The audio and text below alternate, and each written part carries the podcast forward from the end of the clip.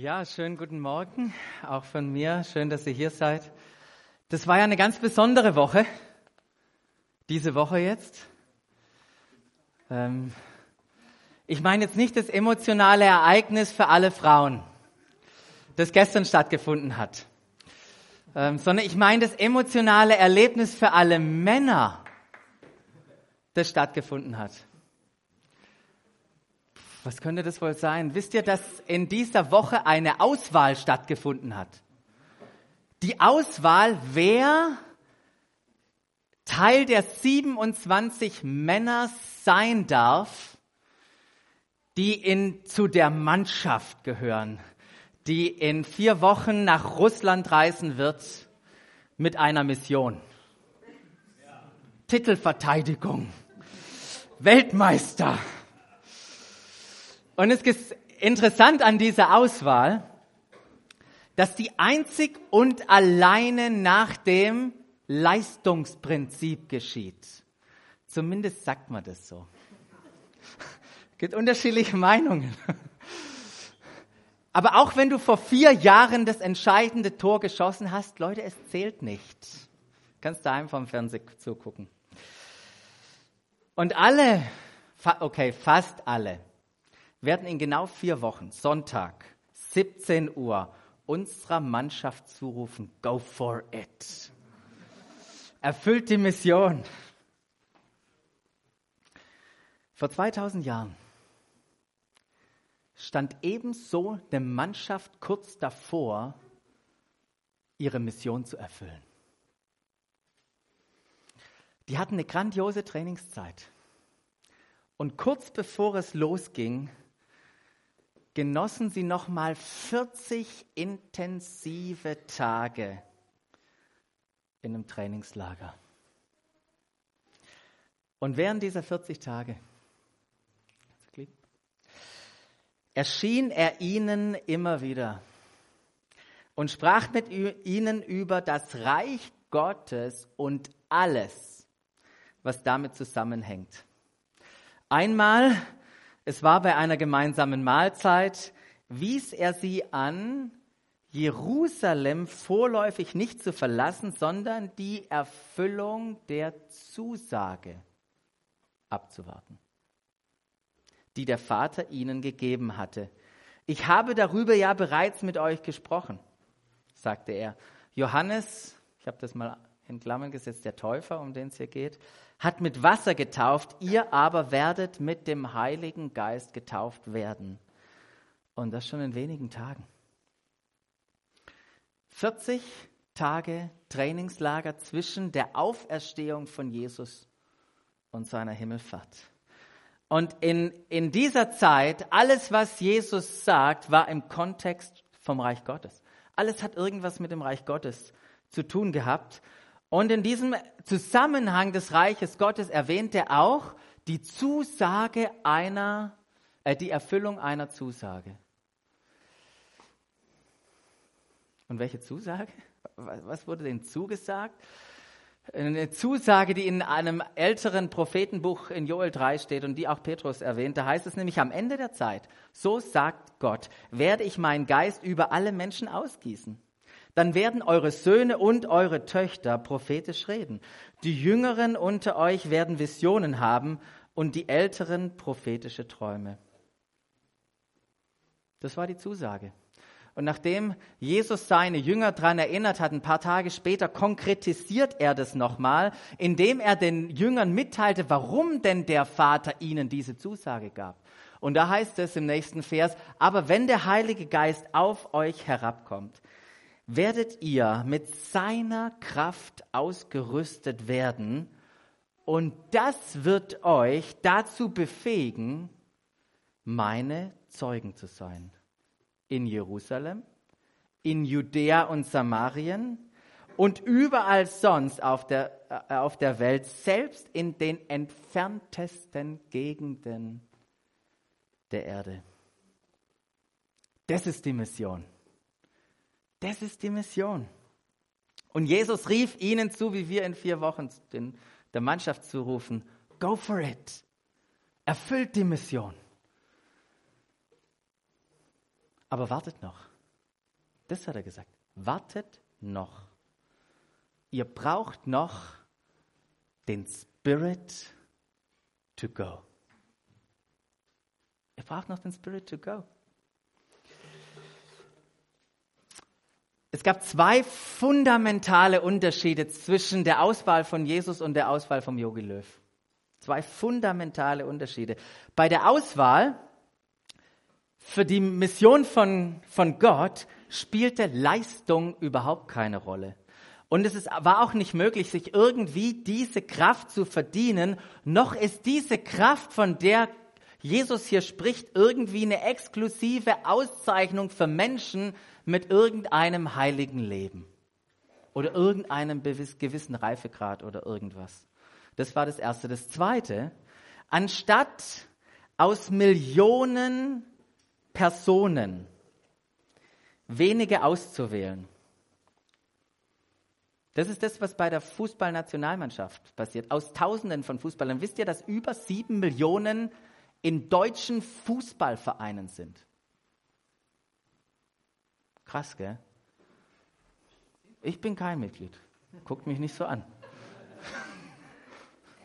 Bei keinem Verein. Über sieben Millionen sind Mitglied. Und anstatt aus Millionen Personen wenige auszuwählen, ist jeder einzelne Teil dieser Mission und hat, diese, hat Zugang zu dieser Kraft. Wisst ihr, anstelle von vielen eine kleine geschlossene Mannschaft zu formen, sollten aus einer kleinen Mannschaft viele werden. Eine unfassbare Bewegung. Pfingsten ist ein Ereignis, ein konkretes Datum in der Weltgeschichte, an das wir uns heute erinnern, das wir heute feiern. Doch dieses einmalige Ereignis, wo der Geist Gottes auf alles Fleisch ausgegossen wurde, das will sich in persönlichen Erfahrungen multiplizieren. Wisst ihr, es gab ein Ereignis. Aber dieses Ereignis will sich in persönlichen Erfahrungen multiplizieren, in uns. Und das ist auch, was Petrus sagt, der das Ereignis miterlebt hat, zu den Leuten, die hautnah dabei waren. Er sagt, denn diese Zusage gilt euch. Aber nicht nur euch, auch euren Nachkommen und darüber hinaus allen Menschen, auch in den entferntesten Ländern, allen, die der Herr, unser Gott, zum Glauben an Jesus gerufen hat. Für all die gilt es, diese Zusage. Und was war die Zusage? Die Gabe äh, des Heiligen Geistes zu bekommen. Und während also nun die Jünger unterwegs waren bis an die entferntesten Gegenden der Erde, in Judäa, in Samarien, da fanden sie Menschen, welche die Botschaft von Jesus freudig aufnahmen und anfangen, anfingen zu glauben. Menschen, die sich auf das hin haben taufen lassen und sie haben erlebt, wie die Gabe des Heiligen Geistes, die Kraft des Heiligen Geistes empfangen wurde. Das haben sie erlebt. Und einer, der bis an die Ecken der Welt gegangen ist, der damals bekannten Welt, war Paulus. Der war berufen, gerade zu den nicht-jüdischen Menschen. Und diese Berufung, die brachte ihn auf seiner äh, zweiten oder auf seinen Missionsreisen an die wichtigsten Städte im gesamten römischen Reich. Und eine der wichtigsten Städte im römischen Reich war Ephesus. Eine ganz zentrale Stadt in dem Reich. Und im Frühjahr 52 kam er auf seiner zweiten großen Reise durch diese Stadt, ähm, als er auf dem Weg nach Jerusalem war. Und nach ein paar Gesprächen, die er mit ein paar Juden dort hatte, ging es auch schon weiter. Der war nicht lang dort und hat gesagt, ja, wenn Gott will, dann komme ich zurück. Aber kurze Zeit nachdem Paulus weg war, tauchte ein anderer Jude auf. Ein Jude mit dem Namen Apollos. Ein Jude, der zum Glauben an Jesus gekommen war. Ein Jude, der wusste, was das alles bedeutet hat, was Jesus am Kreuz vollbracht hatte. Und er hat zu den Menschen gesprochen, die haben die Botschaft aufgenommen und er hat ihnen einfach so die Wege Gottes erklärt und sie unterrichtet. Nur, er wusste nicht alles.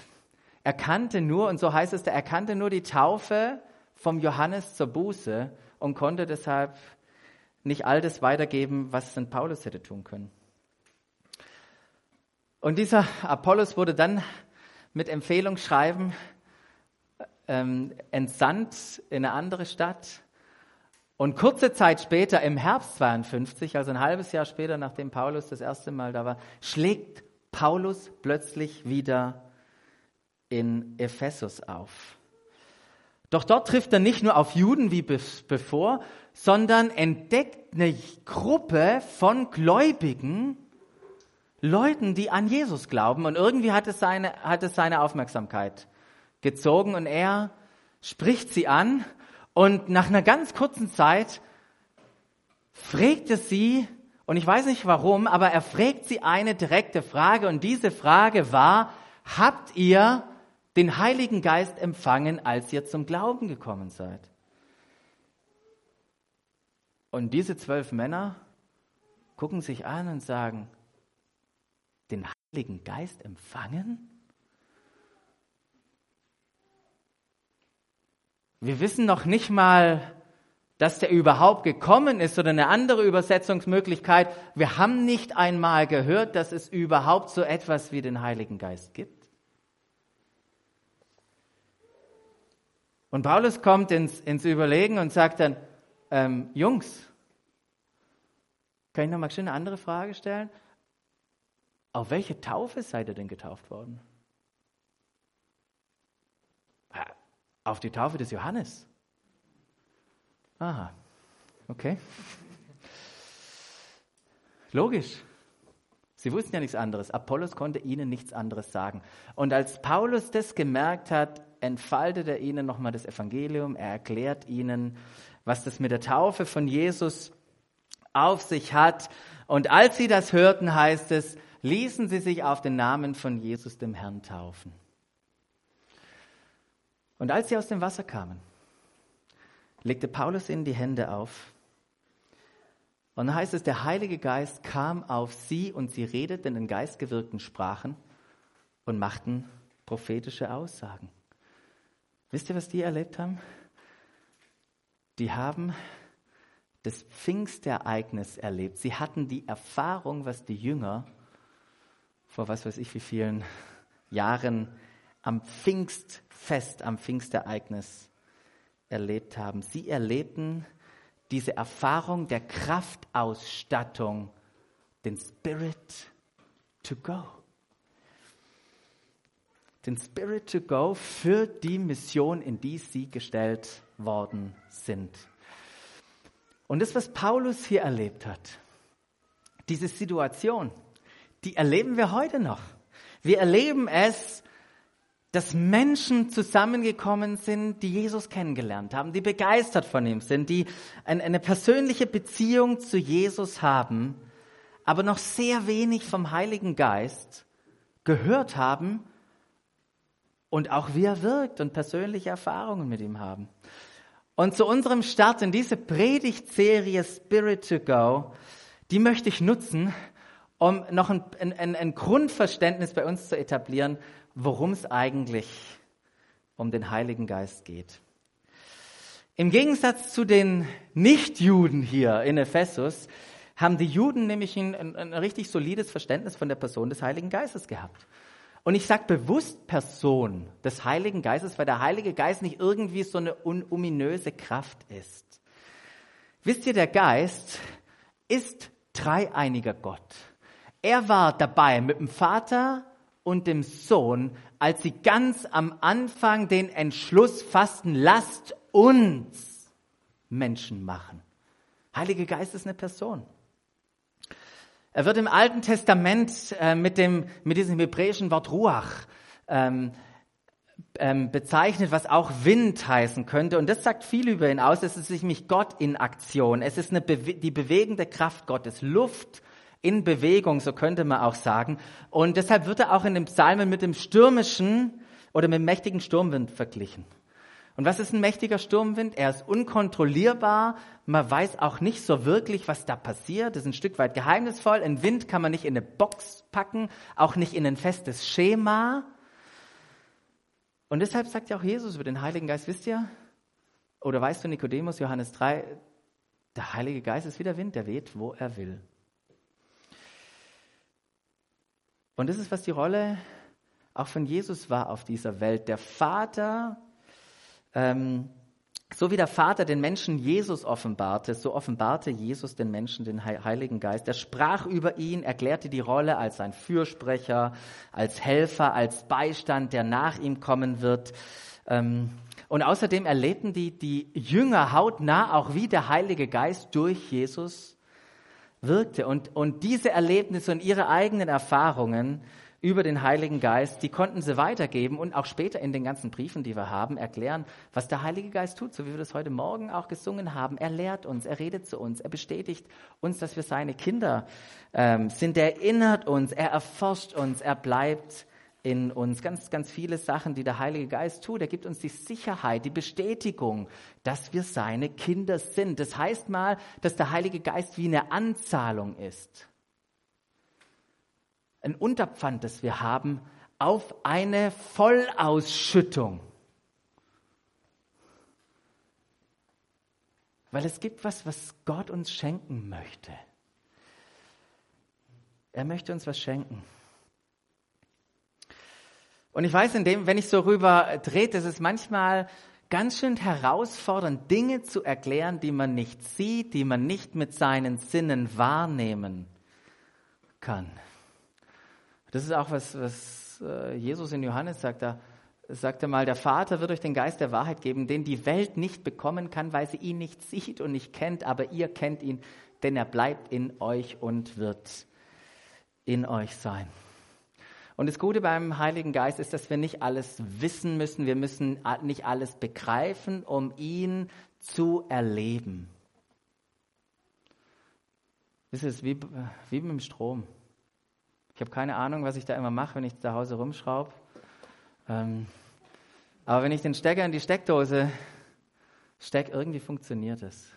Und das ist, was wir erleben dürfen im Heiligen Geist, solche Erfahrungen auch zu machen. Der Heilige Geist hat eine entscheidende Rolle beim Start unseres Lebens.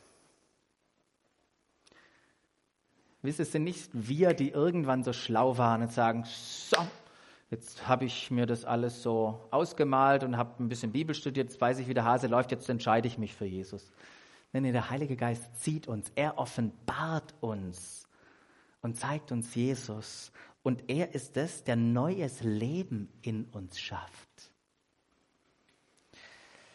Und deshalb hat jeder, der an Jesus glaubt, der ihm vertraut, den Heiligen Geist in seinem Leben. Jeder, jeder, den das zutrifft heute Morgen, der hat den Heiligen Geist in seinem Leben. Aber darüber hinaus, und das ist das Interessante, wenn wir die Stellen angucken, auch schon die wir jetzt angeguckt haben in der Apostelgeschichte, da finden wir ähm, in dieser Apostelgeschichte oder da lesen wir von, von einer Pfingsterfahrung, von einer Taufe im Heiligen Geist, die Christen erleben dürfen, nachdem sie gläubig geworden sind. Und ein Beispiel, das, das viele möglicherweise kennen, ist das Wirken von Philippus. Philippus ist nach Samarien gegangen. Es war eine unglaubliche Offenheit für das Wort Gottes. Die Menschen, die haben geglaubt, sie ließen sich taufen. Und, das, und, und diese Nachrichten sind bis nach Jerusalem gekommen und dann haben sich Petrus und Johannes aufgemacht. Die wurden dorthin geschickt, um, um die zu unterstützen. Und als sie gekommen sind, da waren, da haben sie ähm, gebetet für die Krafterfüllung mit dem Heiligen Geist, weil es heißt da, denn bis zu diesem Zeitpunkt war der Heilige Geist noch auf keinen einzigen von ihnen herabgekommen. Sie waren nur, in Anführungszeichen nur, ja, auf den, ähm, äh, auf den Namen von Jesus, dem Herrn, getauft. Dann legten sie ihnen die Hände auf und sie, sie empfingen den Heiligen Geist.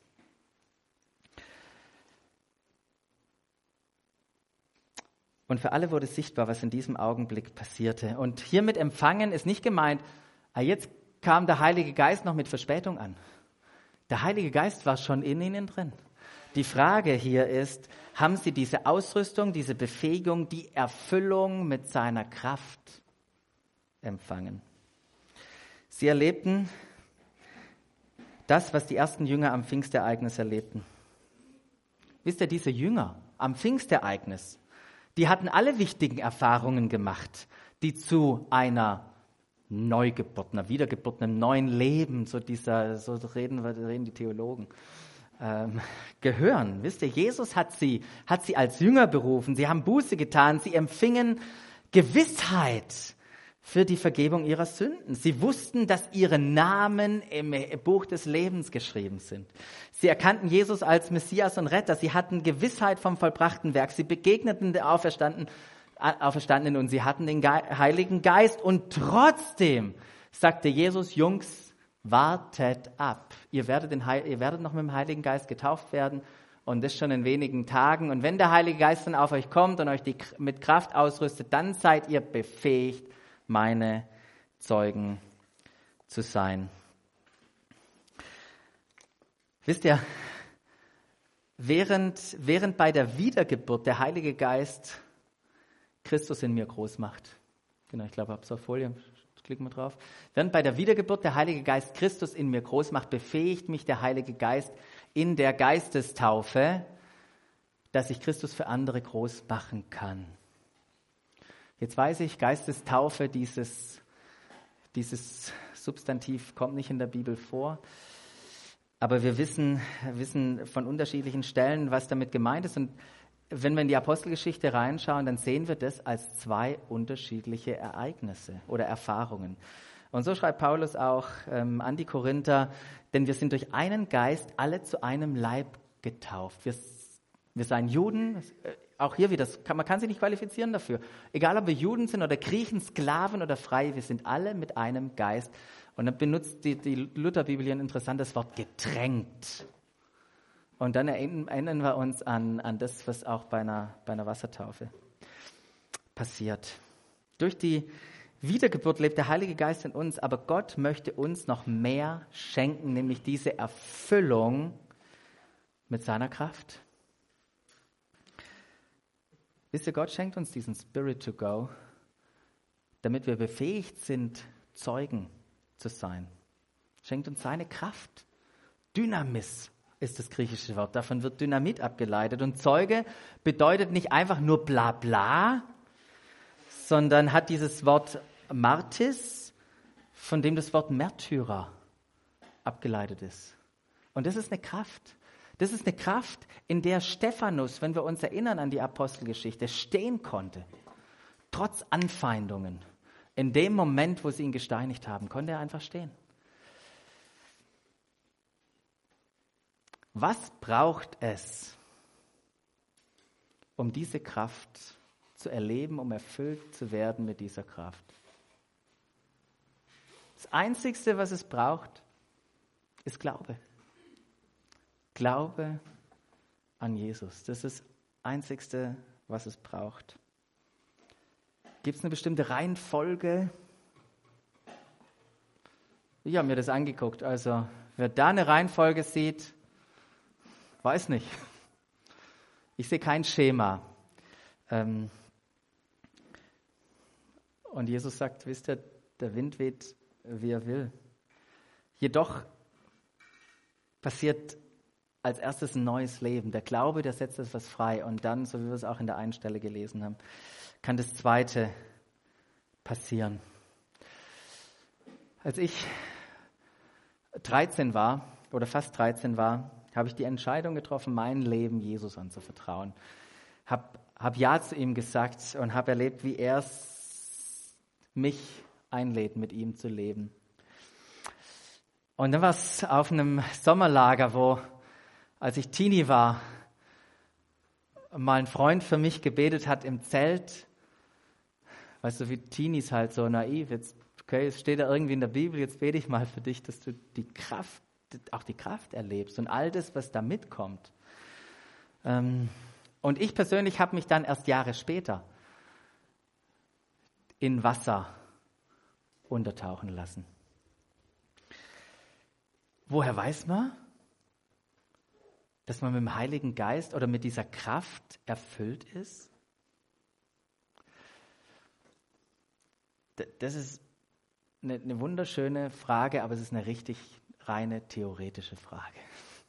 Eine reine theoretische Frage, weil es ist erkennbar und erlebbar für jeden Einzelnen. Und in der Bibel finden wir verschiedene, verschiedene Zeichen vom Erfülltwerden. Menschen hatten plötzlich, wie die Jünger damals, die Angsthasen. Die hatten plötzlich eine Freimütigkeit, das Wort Gottes, die gute Nachricht weiterzugeben. Wir, wir lesen in der Bibel, dass, dass Leute in anderen Sprachen gesprochen haben, die nicht verständlich waren. Wir, wir ähm, lesen, dass manche prophetische Träume, prophetische Worte hatten, ähm, dass Ströme lebendigen Wassers von ihnen ausgegangen sind, so wie das Jesus auch in Johannes 7 verspricht. Manch, Menschen haben äh, spontan sind in den Lobpreis eingestiegen. Ähm, andere hatten ein viel, viel tieferes, tieferes Verständnis vom Wort Gottes und von Jesus.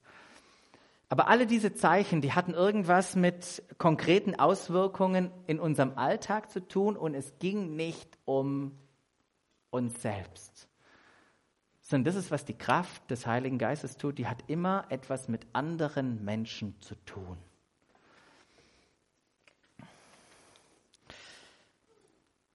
Die Apostel. Denen war das so ein wichtiges Anliegen, dass jeder einzelne Nachfolger, auf den sie gestoßen sind, mit der Kraft des Heiligen Geistes erfüllt war. Und dass das sie befähigt hat, die Mission Gottes zu leben. Und es ist jedem geschenkt. Die Frage ist, ob wir es annehmen. Und daher fragen die Jünger, die Apostel immer wieder, wie das Paulus gemacht hat, habt ihr den Heiligen Geist empfangen, als ihr gläubig, als ihr zum Glauben an Jesus gekommen seid? Hast du erlebt, wie du mit seiner Kraft ausgerüstet wurdest und befähigt wurdest, sein Zeuge zu sein?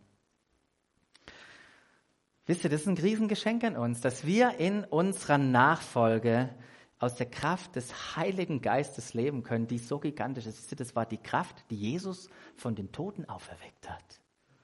In dieser gleichen Kraft dürfen wir unterwegs sein. Und wir dürfen um den Heiligen Geist bitten.